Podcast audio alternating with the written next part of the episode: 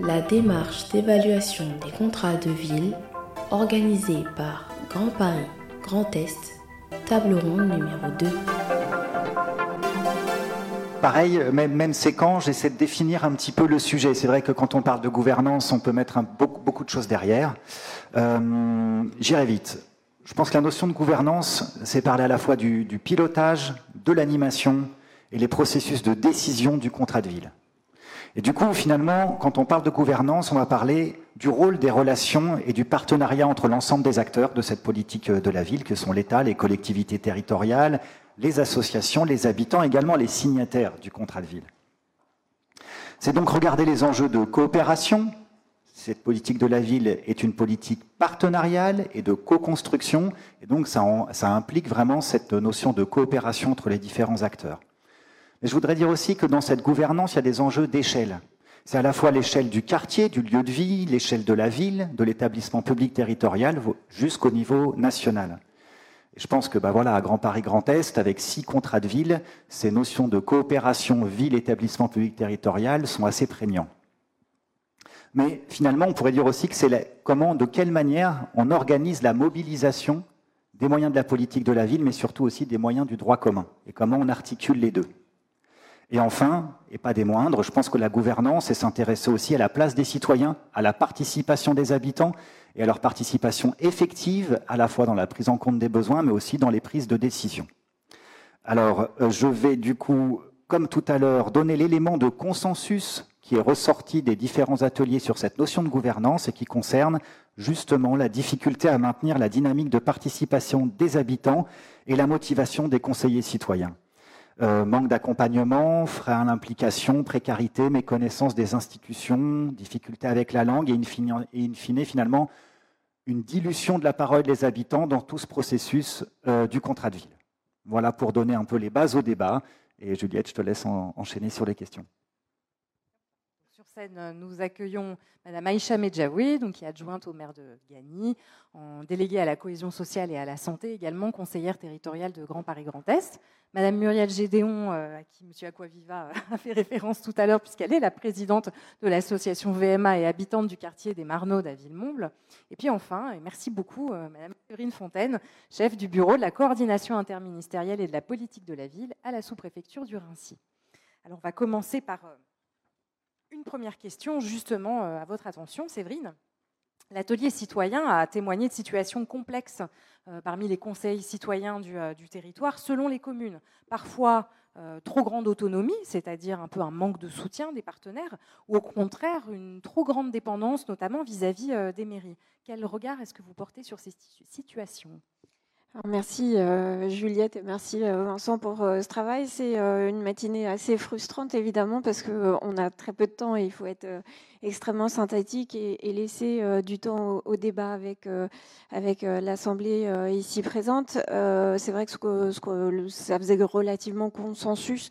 on avait cette difficulté dans, nos regards croisés qui apparaissaient sur la question de la place des citoyens. il faut dire que la loi Lamy a, a été l'occasion d'ouvrir le, champ à un nouvel acteur qui était le, citoyen et, le placer au cœur des, des processus euh, décisionnel. Euh, pour ma part, euh, ça a été une expérience assez particulière et assez singulière puisque j'ai participé également à la mise en place d'un conseil citoyen. donc c'est en gros, ça recoupe un certain nombre des réalités qui ont été évoquées euh, depuis ce matin par euh, l'ensemble des, intervenants qui se sont succédés. Euh, c'est d'une part comment on arrive à, partager la, décision, comment on arrive à inclure, alors que jusque-là la politique de la ville était une politique publique faite par des professionnels entre professionnels à destination de population. Et cette fois-ci, c'est on change la donne, on innove et, et on fait, c'est comment les techniciens arrivent à faire de la place à un nouvel acteur en, euh, en le laissant euh, euh, participer à nos débats.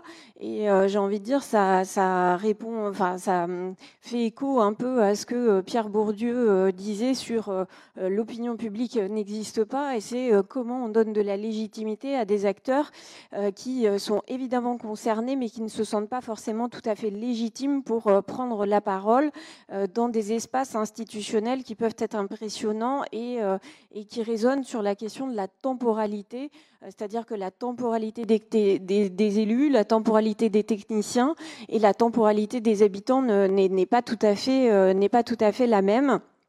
Donc ça ouvre effectivement euh, sur un ensemble de, de, de sujets qui sont euh, euh, relativement complexes, qui montrent que là encore, eh bien, on aura besoin d'innover. De toute façon, le ministre nous l'a annoncé en feuille de route. Nous, nous, nous, allons devoir être encore au plus près des habitants et, et, donc mieux co-construire avec mieux, mieux les faire adhérer et leur laisser une, une place dans, dans, dans, la prise de décision.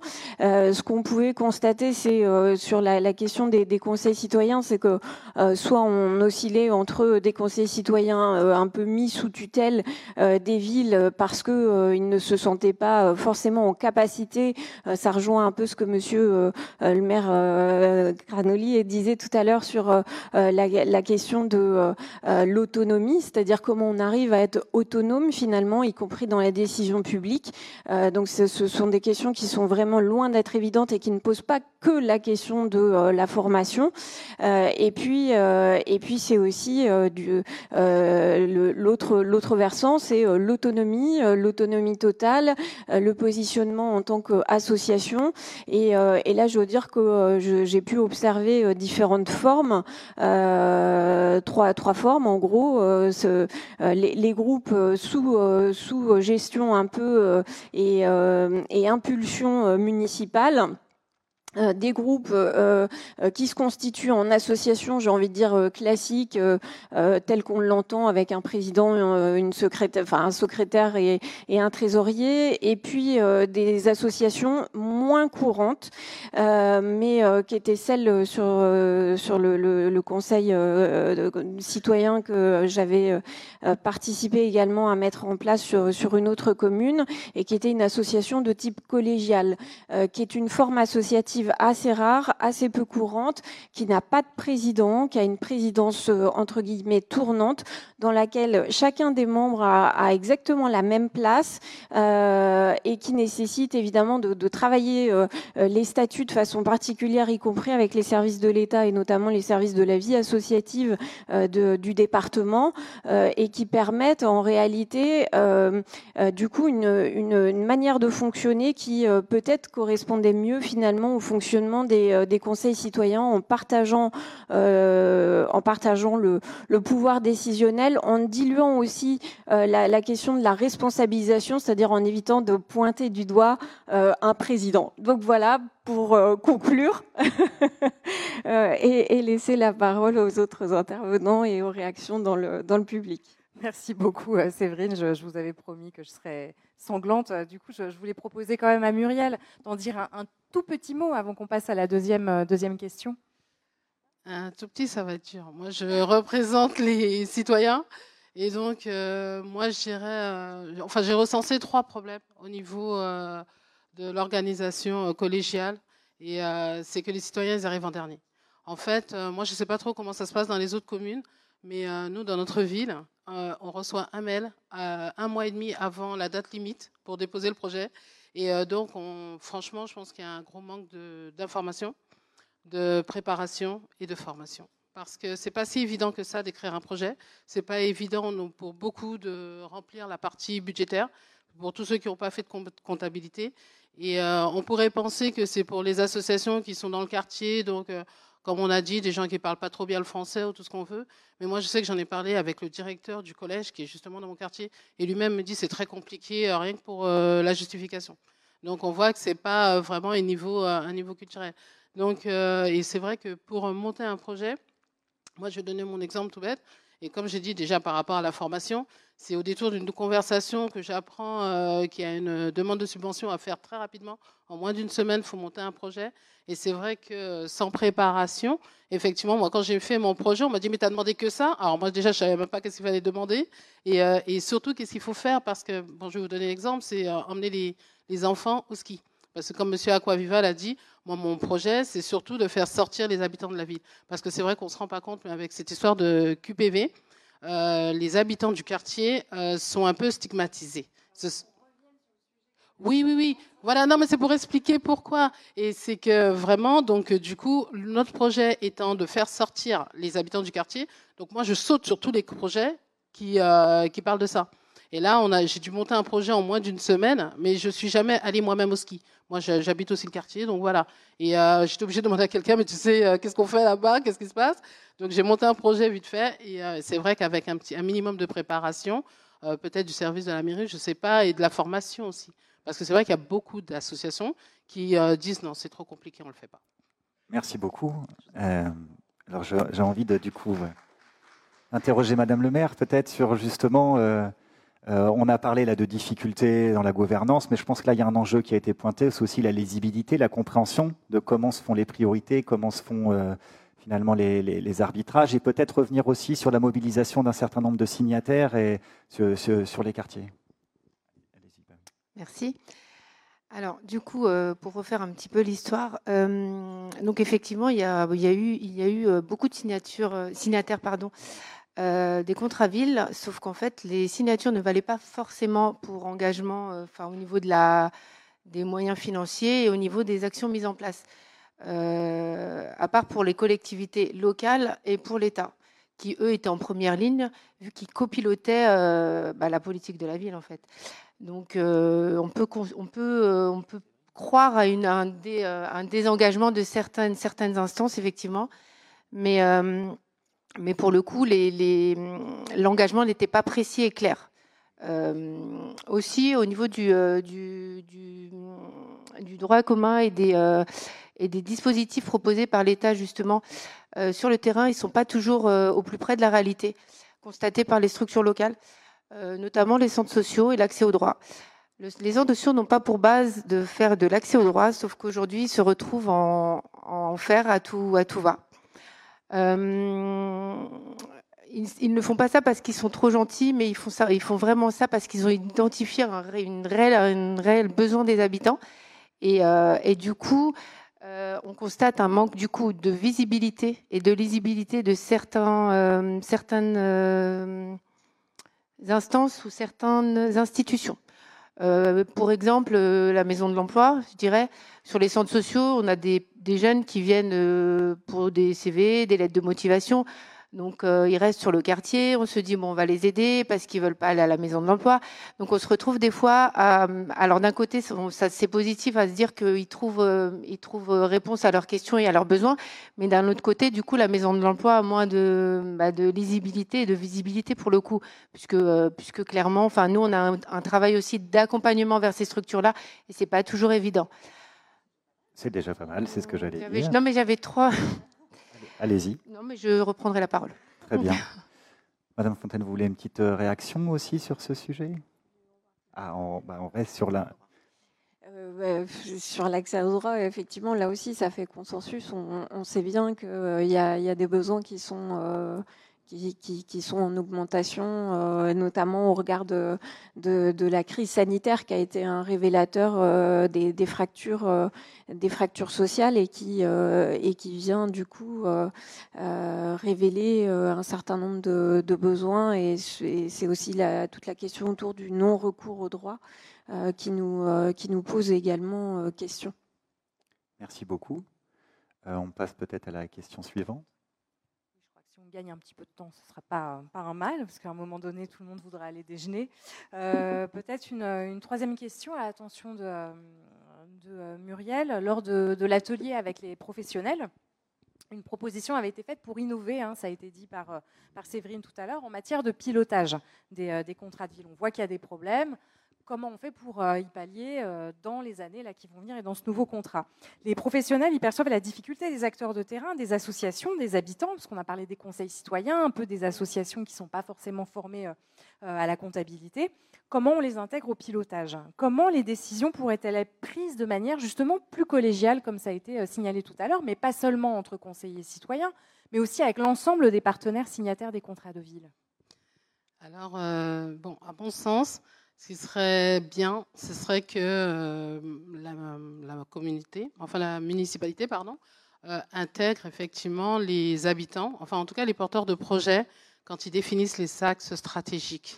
Parce que c'est vrai que moi, je vais donner un exemple tout bête. Hein. Notre association, l'année dernière, on a porté trois projets en politique de la ville. Et euh, comme je vous ai dit, nous on reçoit un mail un mois et demi avant. Et euh, c'est là que j'ai découvert que deux de mes trois projets, je ne pouvais pas les reconduire. Ils n'étaient plus dans les axes stratégiques de la ville. Et, euh, pareil, c'est toujours la fameuse sortir, d'aller vers.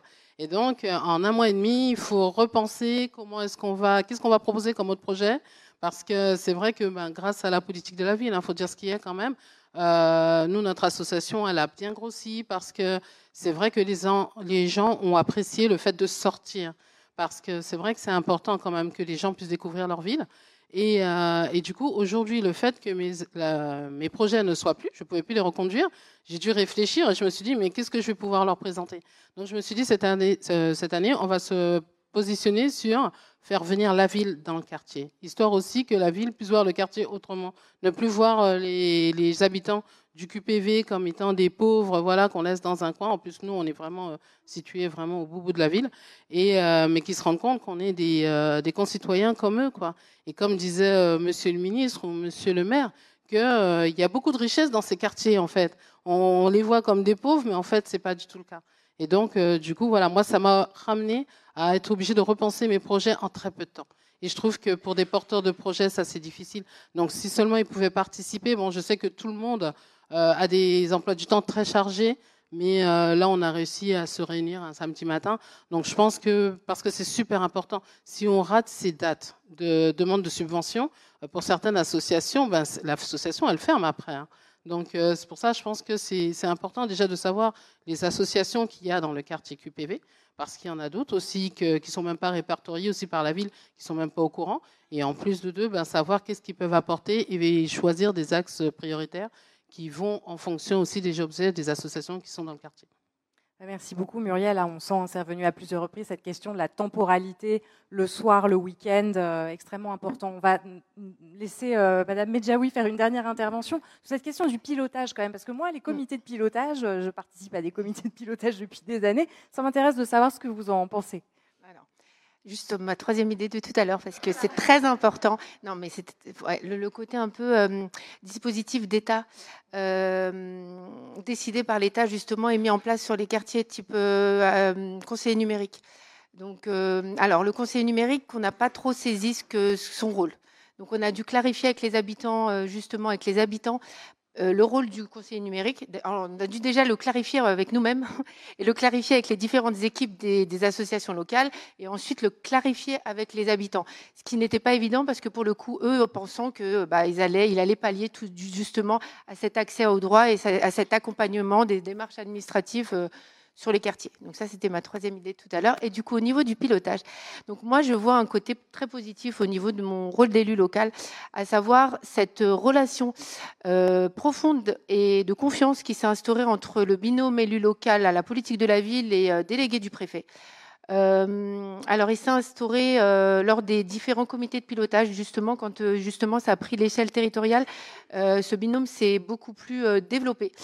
Euh, notamment avant les actions, pendant les actions et après les actions, tout en sachant qu'en fait, on, se retrouve régulièrement euh, sur différentes instances, sur différentes réunions, sur différentes préparations, et notamment, on va souvent, enfin souvent, quand euh, on le souhaite, mais en tout cas, on se déplace sur les actions, on fait des bilans. enfin voilà, et je pense que c'est intéressant parce que du coup, ça crée vraiment et ça développe des relations qui font qu'on travaille mieux ensemble, quoi. Bah, merci beaucoup. Effectivement, je crois que l'arrivée de l'EPT a changé beaucoup de choses et même, euh, ceci. J'estime qu'aujourd'hui, le, le rôle des politiques, c'est justement de faire en sorte qu'un habitant, peu importe où il se trouve sur le territoire d'une commune, se sente habitant de cette commune-là. Et d'être habitant d'une commune avant d'être habitant d'un quartier, c'est absolument essentiel. Mais cela implique pour les élus locaux d'avoir en tête ce, prérequis pour pouvoir organiser, mettre en place leur politique publique. Je vais vous donner un exemple très simple, et je parle très rarement de, la ville de Gagny. Euh, Juliette Gouzy m'en est euh, témoin. Sur la ville de Gagny, lorsque nous avions fait les diagnostics initiaux du contrat de ville actuel, nous avons perçu et ressenti clairement que le quartier, notamment le quartier des Peupliers de, Gagny, les habitants de ce quartier se sentaient complètement exclus de, la ville parce que c'est un quartier qui est situé à l'extrémité euh, de, la ville, à la limite de, de Chelles. Nous avons entamé un travail avec les habitants, avec les associations local, mais cela ne décharge pas la municipalité euh, de, ses responsabilités, de ses engagements, de ses orientations euh, politiques. Et c'est pour cela que nous avons inauguré euh, il y a quelques mois sur ce même quartier une mairie annexe, la mairie annexe Aurélie Salel, pour ramener les services publics au plus proche des, habitants. Donc il y a vraiment cette idée-là. Et cela me permet également de rebondir sur ce que vous disiez tout à l'heure, Madame Gédéon, sur les les appels à projets ou les appels à demande de subvention des associations, vous demandiez à ce que les associations fassent partie euh, des réunions qui décident des orientations stratégiques. Là-dessus, et nous avons le droit de ne pas être d'accord, je ne suis pas d'accord avec cela. Mais je ne dis pas que ce que vous dites est faux. Je ne suis pas d'accord avec cela parce que j'estime que, au contraire, ce sont aux politiques d'aller au plus proche des quartiers pour définir avec les habitants et les associations les orientations et pas simplement choisir quelques associations, les faire venir et travailler sur des axes stratégiques. En fait, pour moi, une politique réussie, c'est lorsque le politique, je le disais dans mon discours d'introduction tout à l'heure, lorsque le politique garde à l'esprit qu'il est avant tout un habitant. Et donc, s'il s'appuie sur les besoins clairement identifiés sur son territoire, il pourrait y répondre. Mais cela me ramène à la question de, départ sur la gouvernance. Madame Medjaoui a répondu tout à l'heure sur le, pilotage de la politique de la ville qui est monté à un échelon supérieur, qui est monté à l'échelon territorial. Mais cet échelon territorial ne doit pas nous faire perdre l'essence même de la politique de la ville, qui est l'hyper-proximité avec les besoins identifiés. Et là, pour le coup, lorsque vous demandez à une municipalité d'accompagner les politiques euh, du contrat de ville par ces orientations politiques municipales, ben, vous n'êtes pas au niveau territorial, vous êtes au niveau municipal. Donc il y a une vraie coordination à faire entre les deux, parce que comme le disait le président du territoire tout à l'heure, tout comme monsieur le ministre, nous avons sept villes en politique de la ville, mais avec des problématiques différentes, avec des quartiers différents, avec des besoins différents. Aujourd'hui, en tous les cas, au niveau de Grand Paris Grand Est, j'ai beaucoup de chance. Je gère la politique de la ville au niveau territorial, mais aussi au niveau de ma ville.